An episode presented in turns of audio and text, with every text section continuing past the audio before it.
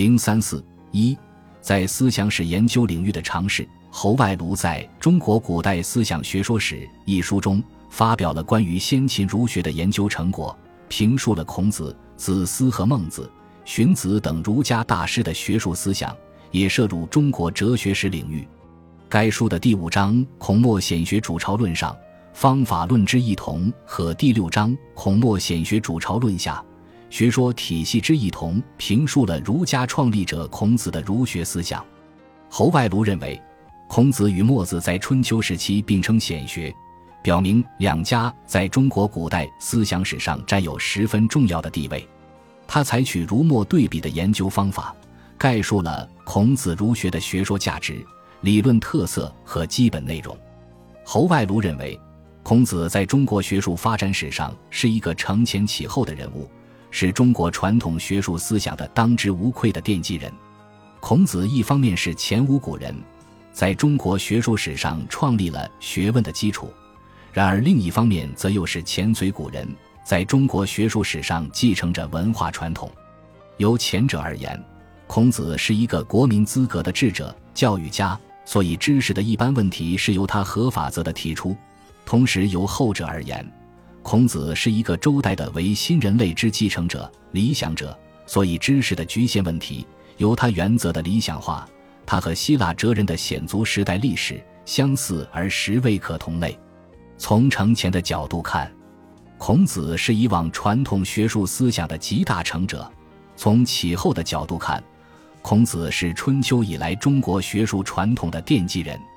孔子一生兼有两种角色，相比较而言，侯外庐更为重视孔子的奠基人角色，强调孔子是周代的唯新人类的代表。侯外庐对孔子学术思想做这样的定位，一方面同神话孔子的尊孔派划清了界限，另一方面也同鬼话孔子的批孔派划清了界限，显示出他独到的、客观的、辩证的眼光。侯外庐明确表示不赞成打倒孔家店的口号，他批评说，过去所谓打倒孔家店的人是有鉴于刘而无鉴于元，这一口号的偏激之处在于。没有把孔子思想放到当时特定的历史环境中加以考察，一概抹杀孔学的历史价值，把后世儒学的种种流弊统统记在孔子的头上，这是不公平的。侯外庐指出，在知识论方面，孔子的贡献特别值得注意。在知识危机的时代，他的知识论却是中国有价值的传统，在客观上高扬了人类的能创精神。据侯外庐研究。孔子的知识论涉及认识主体和认识内容两个方面。他使用中国哲学的术语，把认识主体称为能思，把认识内容称为所思。在认识主体方面，孔子从国人的独特视角出发，以批判的眼光看待当时动荡的社会现实，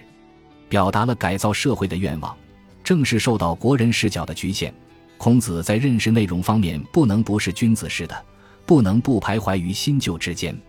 侯外庐对孔子知识论的评述，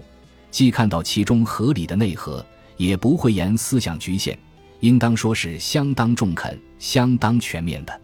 侯外庐把孔子的学说体系概括为三个组成部分：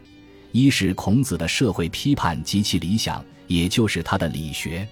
孔子对于春秋社会的变异，以理断为丧亡之事。这一批判的客观价值是后期儒家所未能发展的，尤其汉代儒学把这一传统都丧失殆尽。二是孔子的人类认识及其道德观，也就是他的人学。孔子言人的心理学普及，仅就这个方面来研究，人乃人类性超时代的道德概念。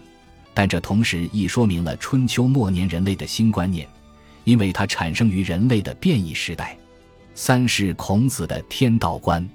孔子的天道观比较复杂，他一方面对主宰之天表示怀疑，另一方面仍旧保留着宿命论的色彩。在历史变异中，孔子是变风变雅以后的第一个哲人，他继承古代悲剧思想的部分，客观上说明了春秋的灭亡，但在其保留的方法论方面又没有否定命运，因此他的命论不再由上面上的降命。而在由下面上的知命与未命，客观的社会制度在孔子学说中是没有歪曲的。侯外庐结合春秋时代的历史现实，对孔子天道观的两重性做出了令人信服的解说。至于孔子的哲学倾向，侯外庐的看法是徘徊于唯物主义和唯心主义之间，带有二元论的性质。由孔子学说可以走向唯物主义，也可以走向唯心主义。孔子以后，儒家思想便向两个不同的方向发展，分化为思孟学派和荀子学派。该书的第八章，儒家思孟学派及其放大了的儒学，评述了子思和孟子的儒学思想。侯外庐认为，子思把孔子思想引向神秘主义方向，提出中庸思想的形而上学。孔子把西周的天人合一的宗教思想，海诸人伦思想；子思则把人伦思想扩大而为更广泛的宗教思想。所不同者，西周是以先王配天。子思则以孔子配天，孟子则把孔子的人学提升到性善论的高度，形成唯心主义的人性理论。孟子的性善论是孔子的能思与道德情操的放大，他所放大的唯心论与孔子论学距离颇远。尽管侯外庐把孟子儒学定性为唯心主义，但他并不因此而否定其中的合理内核。对孟子敢于批评战国的施政及其正得其民的主张予以充分的肯定。该书的第十一章《中国古代思想底综合者——荀学》评述了荀子的儒学思想。侯外庐认为，荀子沿着唯物主义方向发展了孔子的学说。例如，孔子基于经验论对主宰之天表示怀疑，可是仍保持着对于自然现象的宗教残余；荀子则清理了这种残余。明确提出天行有常的唯物主义自然观，在孔子那里，证明思想从属于伦理学，没有独立的逻辑性质。荀子虽然仍采用了孔子的证明的术语，而实质上则已变成了唯物论性质的范畴。针对孟子的性善论，荀子提出性恶论。侯外庐认为，荀子性恶论否认先天良知的存在，包含着唯物主义的因素。因而，性善论与性恶论的对立时，则反映出唯物主义与唯心主义的对立。侯外庐在评价荀子思想的唯物主义倾向时，注意到了评价尺度的客观性和准确性，并没有不适当地拔高。他明确地指出，荀子不是一个彻底的唯物论者，相反的，在他的哲学中，一般儒家的唯心论尚占据着优势。所以，荀子哲学的特征在于他的儒学的体系。充分吸收了唯物论的成果，而不是完全以唯物论的根据出发。侯外庐关于先秦儒学的研究有三个特点：一是把儒学放到当时的历史环境中考察，贯彻历史主义原则；二是把孔子、孟子、荀子的思想联系起来考察，全面、准确、辩证地把握儒家思想的发展脉络；三是努力发掘儒学中的唯物主义因素。贯彻取其精华而弃其糟粕，古为今用的原则。他对荀子的评价显然比对孟子的评价要高一些。由于受到当时从苏联传入中国的哲学教科书的影响，侯外庐不适当的给孟子戴上唯心主义的帽子，给荀子戴上唯物主义的帽子。他似乎过分夸大了孟荀之间的对立，而割裂了二者之间的联系，有值得商榷之处。但总的来看，他对孟荀思想特点的把握还是比较准确的。郭沫若和侯外庐运用新哲学的思想方法研究中国传统学术，特别是儒学，提出许多创新性的见解。他们一方面提升了关于中国传统学术思想的研究水平，另一方面找到了马克思主义理论与本国文化相结合的途径。从他们的研究实践中，我们可以得到以下两点启示。第一，在二十世纪五十年代以前，中国马克思主义者根据当时政治斗争的需要，曾经把批判儒学当做一项重要的任务，但他们并未放弃重新诠释儒学的努力。他们譬如可以振聋发聩，他们视儒同样发人深省。第二，从发展趋势上看，他们对儒学的态度逐渐从批判过渡到同情。从以清理思想糟粕为主过渡到以提留思想精华为主，应当说这种转折是正常的、合理的。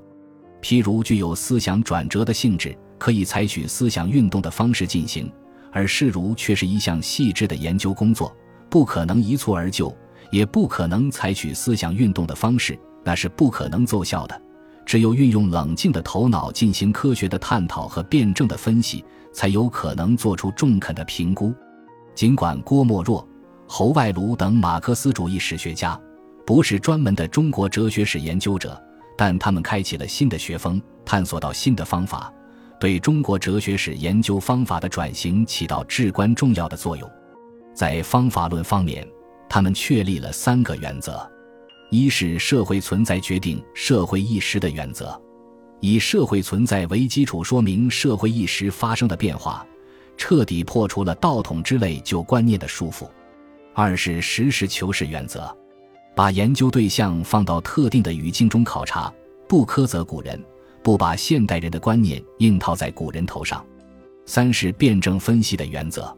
对研究对象的贡献充分肯定，抱着同情的态度，从中汲取理论思维成果；对研究对象的局限做中肯的分析和恰当的评判。从中汲取理论思维教训，